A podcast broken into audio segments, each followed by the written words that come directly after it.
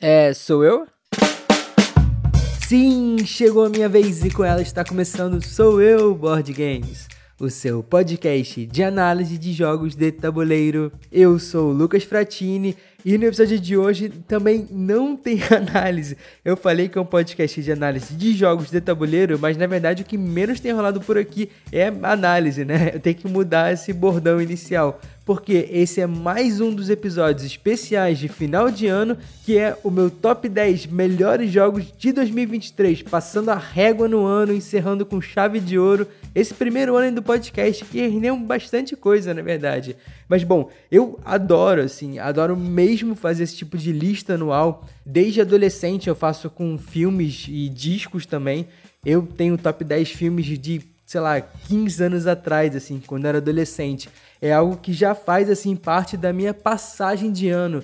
E na verdade, o que eu mais gosto assim desse tipo de lista é que assim, mais do que uma hierarquização de, sei lá, valores absolutos em relação a jogos ou a filmes, discos, enfim, o que seja, né? É, e valores que sejam imutáveis, né, que devem ser levados totalmente a sérios. Oh meu Deus, esse aqui é o 1, esse é o 2, esse é o 3. Para mim, na verdade, não é sobre isso, assim.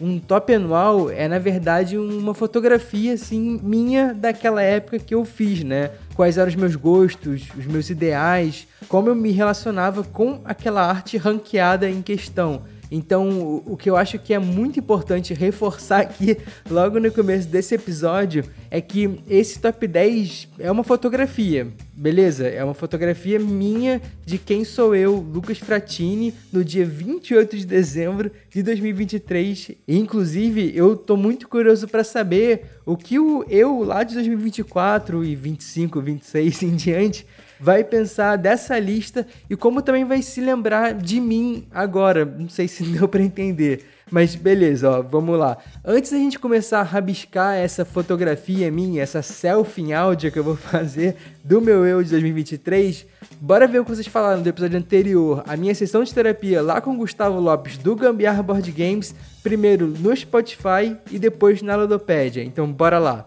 No Spotify, quem apareceu por lá foi o Guilherme Alpandi, que fez um comentário assim bem gentil, muito maneiro. Ó. Ele disse o seguinte: Olha, muito legal fazer essas reflexões. Detesto ouvir minha voz gravada e acho a sua muito legal mesmo. Obrigado, Guilherme.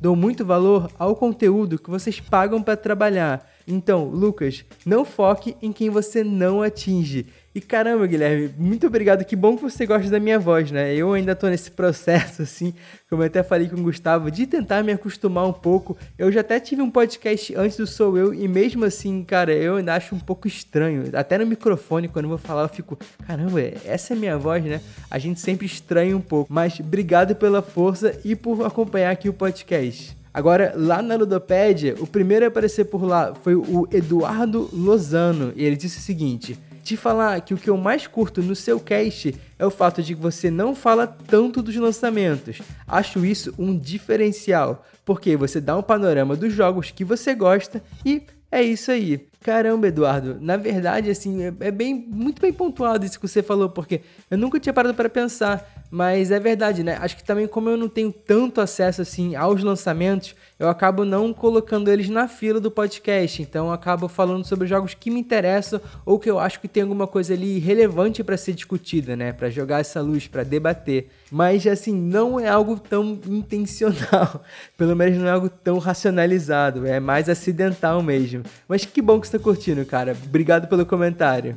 Já o Rodrigo Correia fez um comentário tipo carta, assim, ele botou começo e fim, né?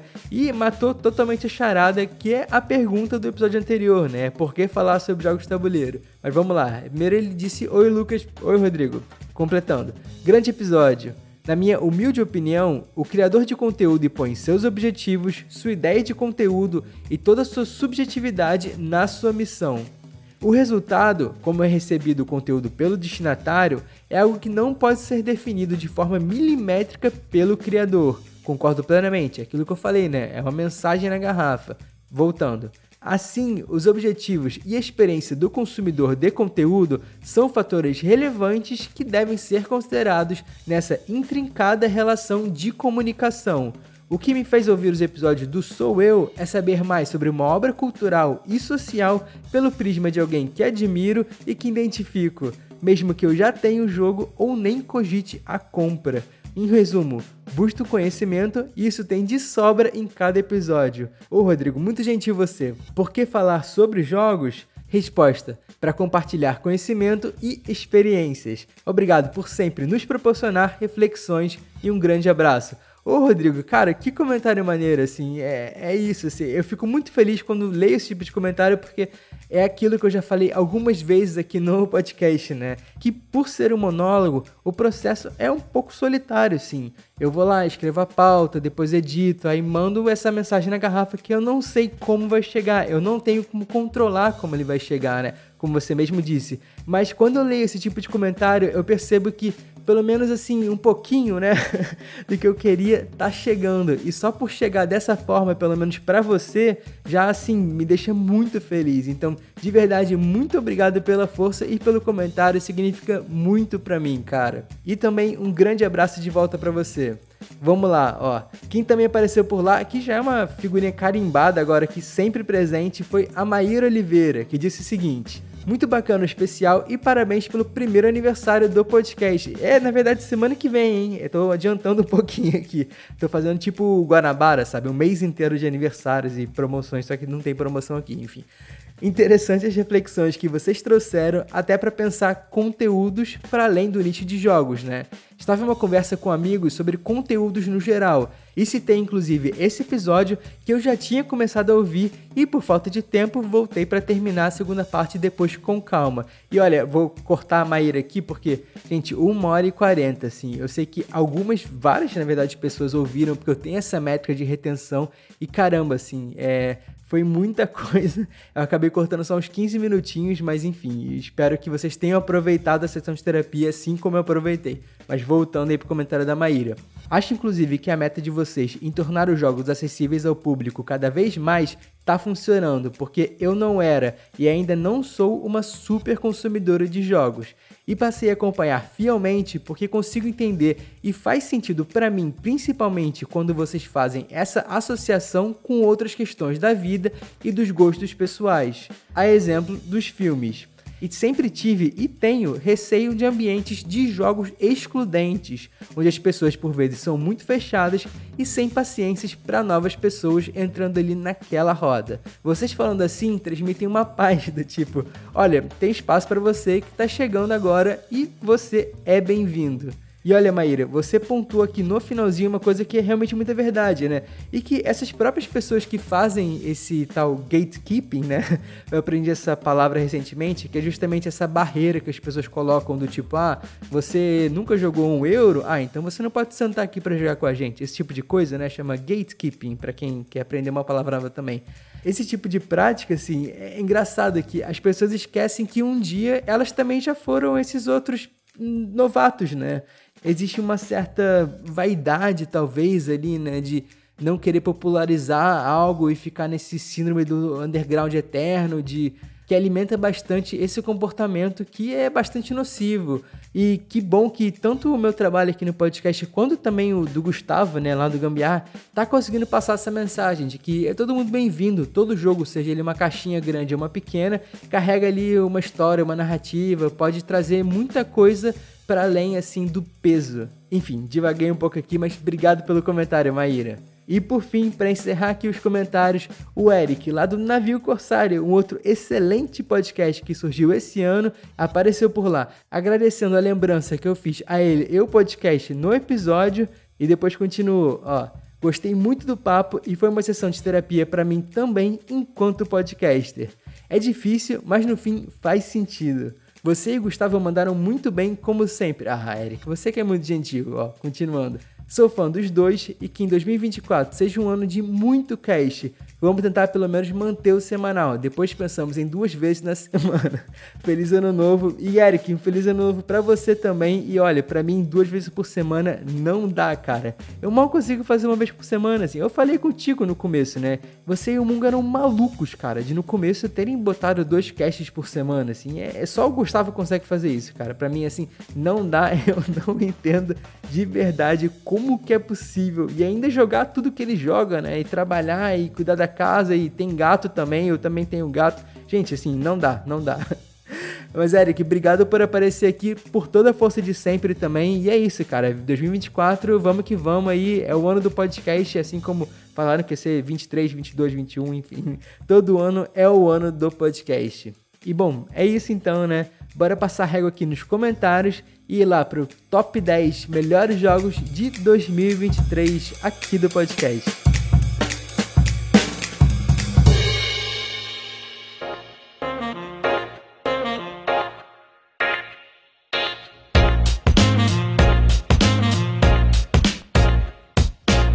Sempre que eu vou fazer uma lista dessa, né, eu tento balizar ela de alguma forma que a gente consiga encontrar um denominador comum em relação a quem está ouvindo, para também conseguir acompanhar, né, entender e poder fazer até a sua própria lista para a gente conseguir cruzar as informações. Então, o que, que a gente faz? A gente parte de uma base de dados comum, né, que no caso aqui são os jogos que foram lançados no Brasil em 2023 então, para essa lista, eu só tô contando jogos que foram lançados por aqui nesse ano, beleza? Qualquer jogo que for lançado antes, mesmo eu tendo descoberto em 2023, não entra nessa lista, porque assim a gente consegue trazer esse denominador comum, né, que eu tô tanto falando. Ah, e outra coisa que é importante reforçar mais uma vez é que, claro, eu não joguei todos os jogos lançados no Brasil em 2023, isso é óbvio. São, sei lá, mais de 400 jogos, não sei, lançados todo ano no Brasil. Então, de novo, esse top é uma fotografia minha de quem sou eu nesse momento. É um registro totalmente pessoal.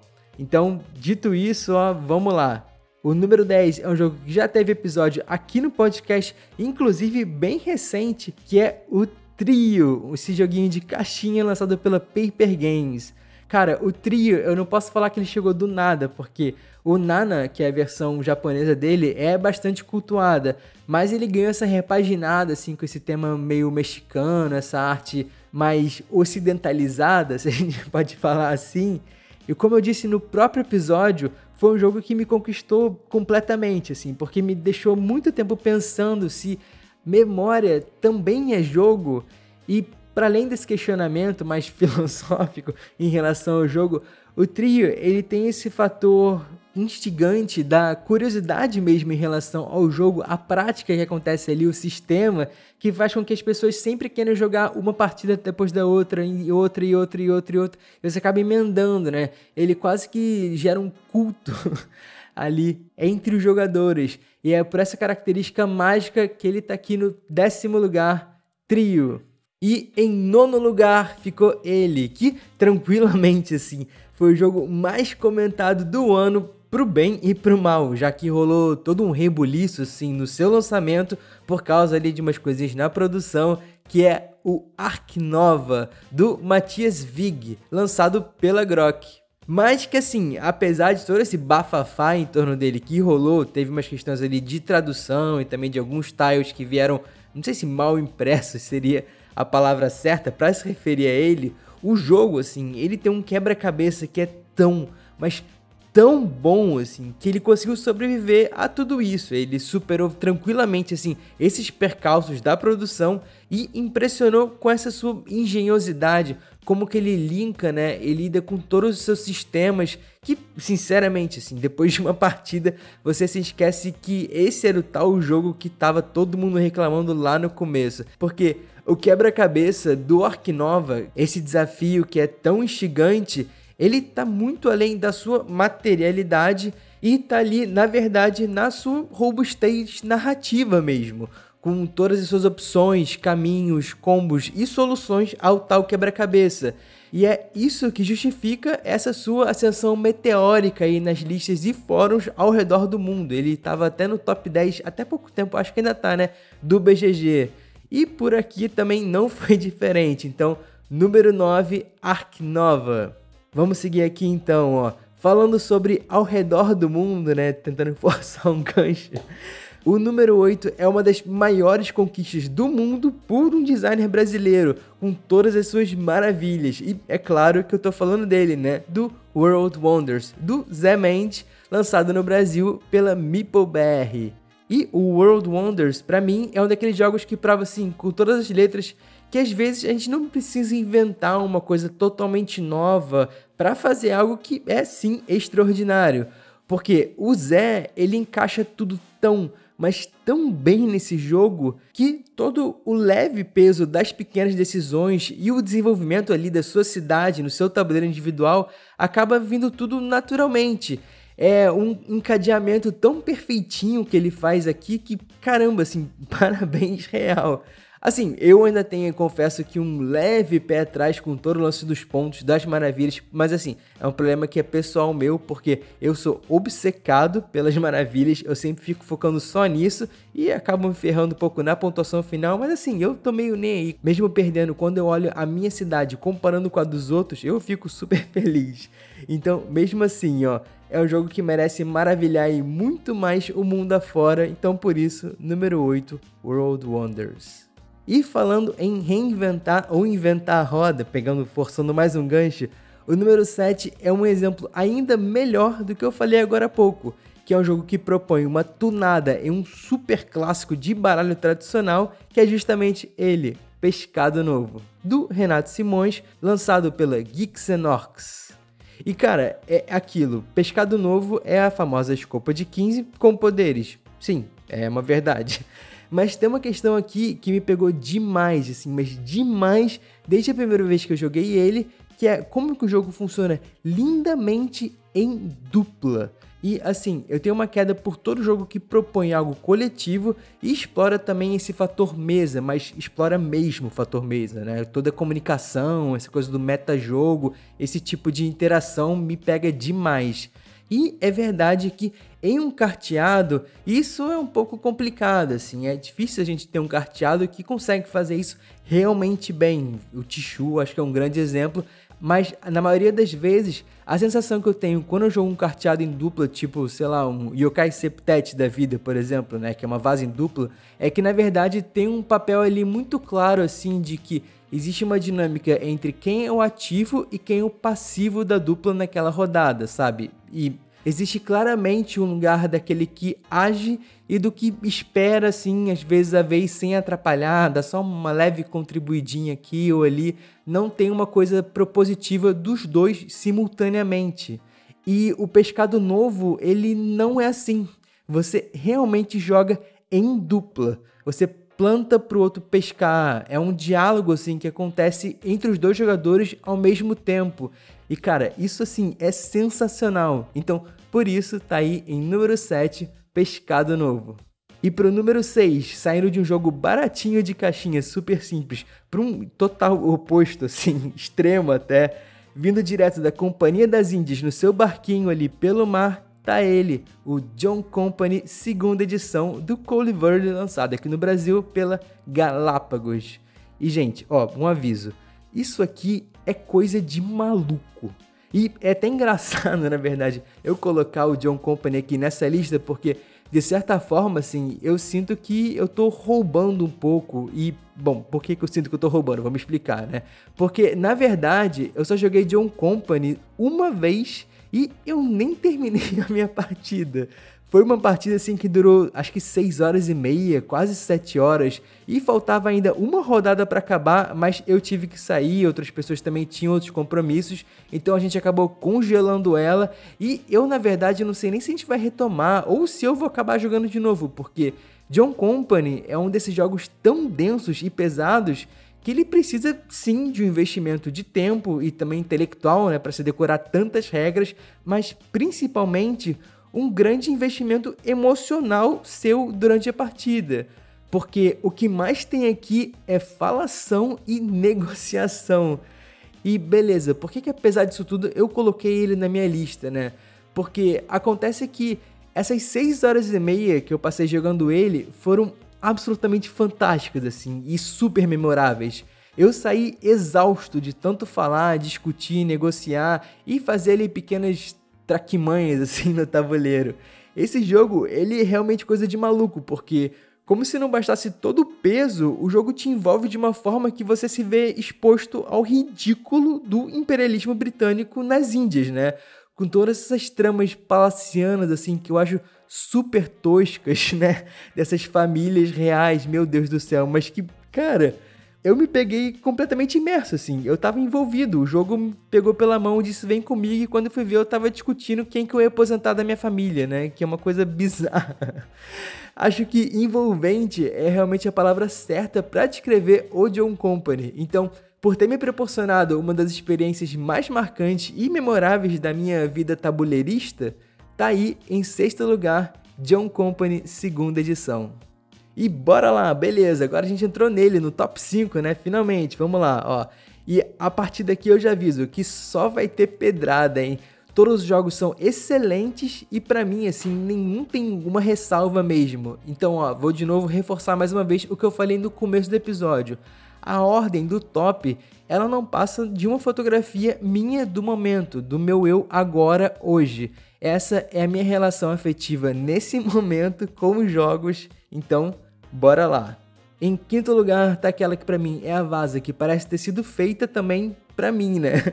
Porque ela supriu todas as implicâncias que eu tinha com o sistema e me fez engolir todas as críticas que um dia eu já fiz esse gênero de carteado, que no caso é o Stonks, do Robert Coelho e Luiz Francisco, lançado pela Grok. E eu já fiz cast do jogo, já fiz até um especial com os designers, já indiquei ele para Deus e o mundo, então assim, eu sinto que qualquer coisa que eu falar sobre os Stonks pode parecer uma certa redundância, vai. Mas mesmo assim, toda vez que eu jogo, eu fico sempre encantado como que o Robert e o Luiz conseguiram dar tantos sentidos e poderes às cartas, né? Fazendo com que o leque de saídas e opções que você vai ter na sua jogada nunca se feche, não importando o valor assim das cartas ou o naipe que você tem na sua mão ou qual vai ser o momento ali, da rodada que você está jogando, né? É, toda decisão em Stonks ela é muito significativa no desenrolar da narrativa, que é também bastante coletivo. E por isso, assim, que para mim, tanto Stonks quanto o Pescado Novo é uma certeza de que o carteado é um gênero que tem muita expressão nacional, ele é muito forte aqui e tem tudo para ser uma marca nossa. Assim como a gente fala dos carteados japoneses, sabe, com certo fascínio sobre o Taiki ou até os joguinhos da Onk, pode me cobrar, cara, que em breve os gringos vão estar tá falando dos carteados brasileiros com o mesmo brilho na fala. Então falta só a gente também começar a se enxergar assim, né? Tirar um pouco de lado esse complexo de vira-lata com os nossos próprios jogos e os carteados. Então, por isso tá aí em quinto lugar Stonks.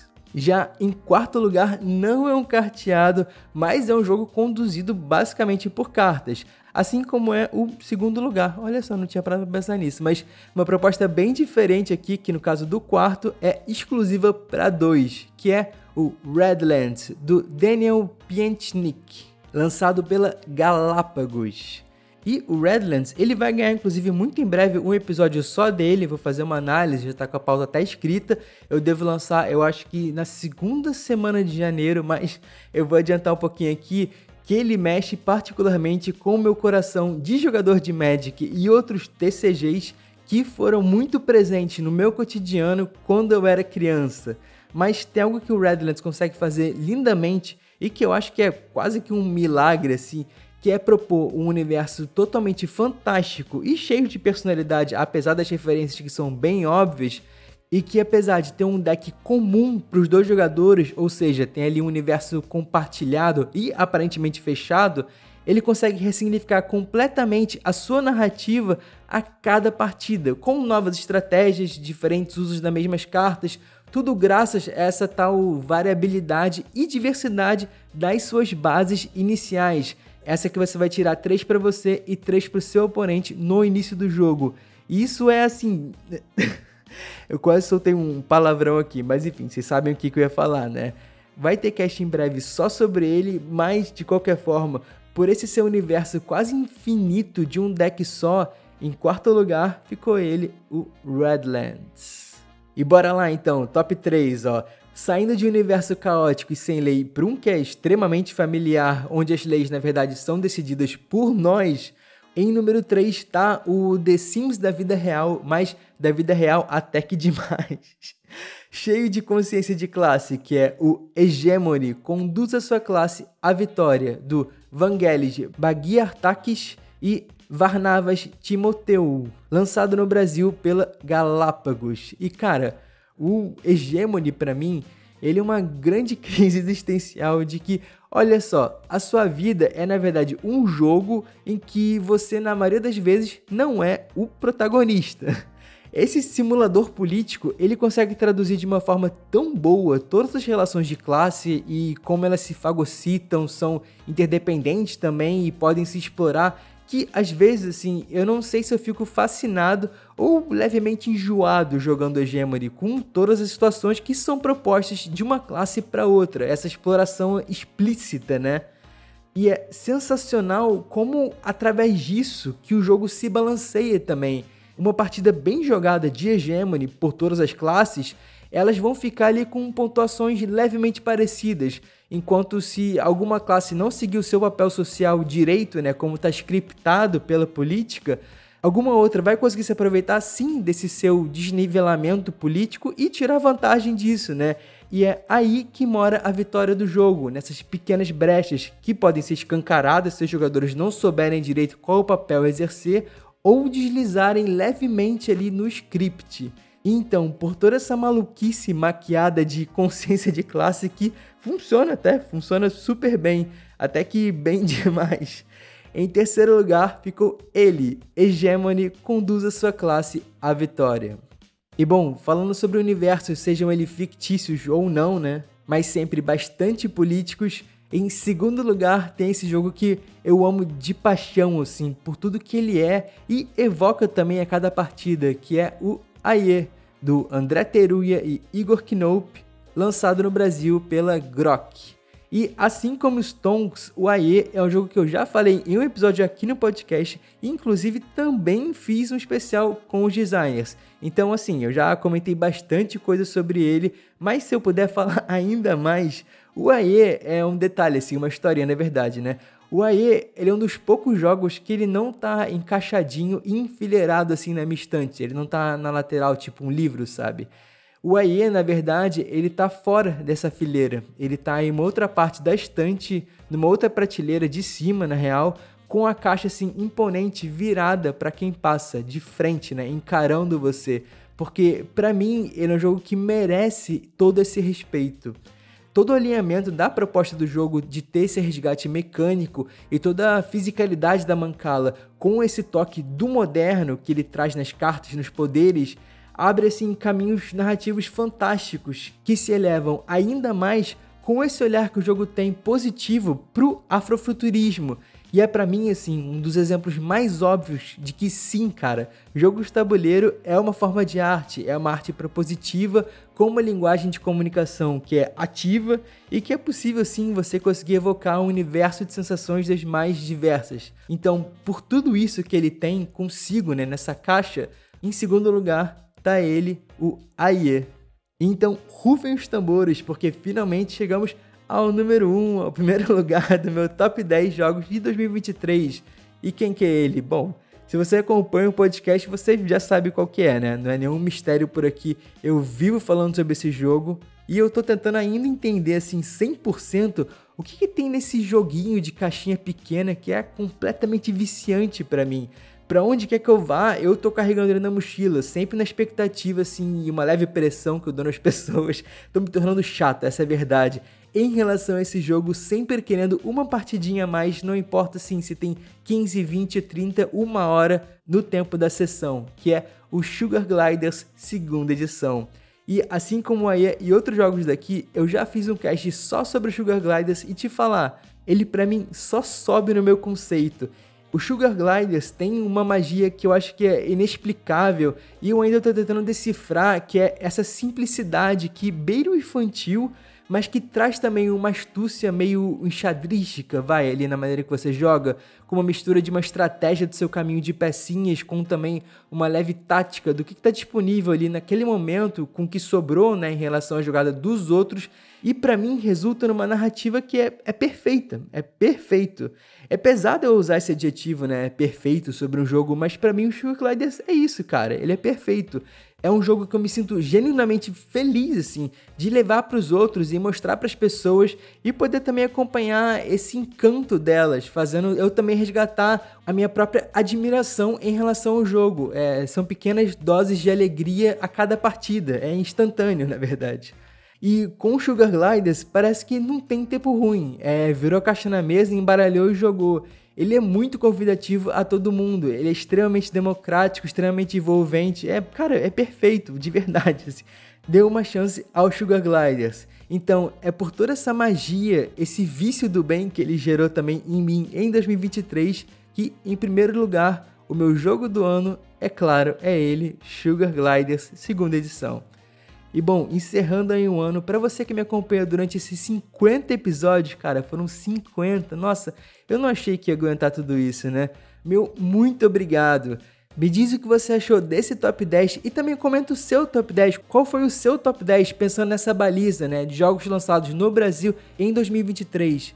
Deixe o seu comentário lá no post do episódio na Ludopédia ou aqui na caixinha do Spotify se você estiver ouvindo na plataforma. Mais uma vez, muito obrigado por ter acompanhado o podcast nesse ano. Em janeiro eu vou voltar com mais review e também com o meu especial, que eu já falei, inclusive, com o meu top 30 jogos da vida, assim, de todos os tempos, né? Que é uma pauta fria que eu tô fazendo porque eu vou viajar também, mas enfim, isso são outros 500. E se você quiser acompanhar mais o trabalho, você pode seguir lá no Instagram, arroba que sempre que eu lembro eu tenho postado foto dos jogos da semana por lá. Eu geralmente tenho esquecido, né? Em dezembro foi meio corrido, mas eu prometo que em 2024 eu vou lembrar disso.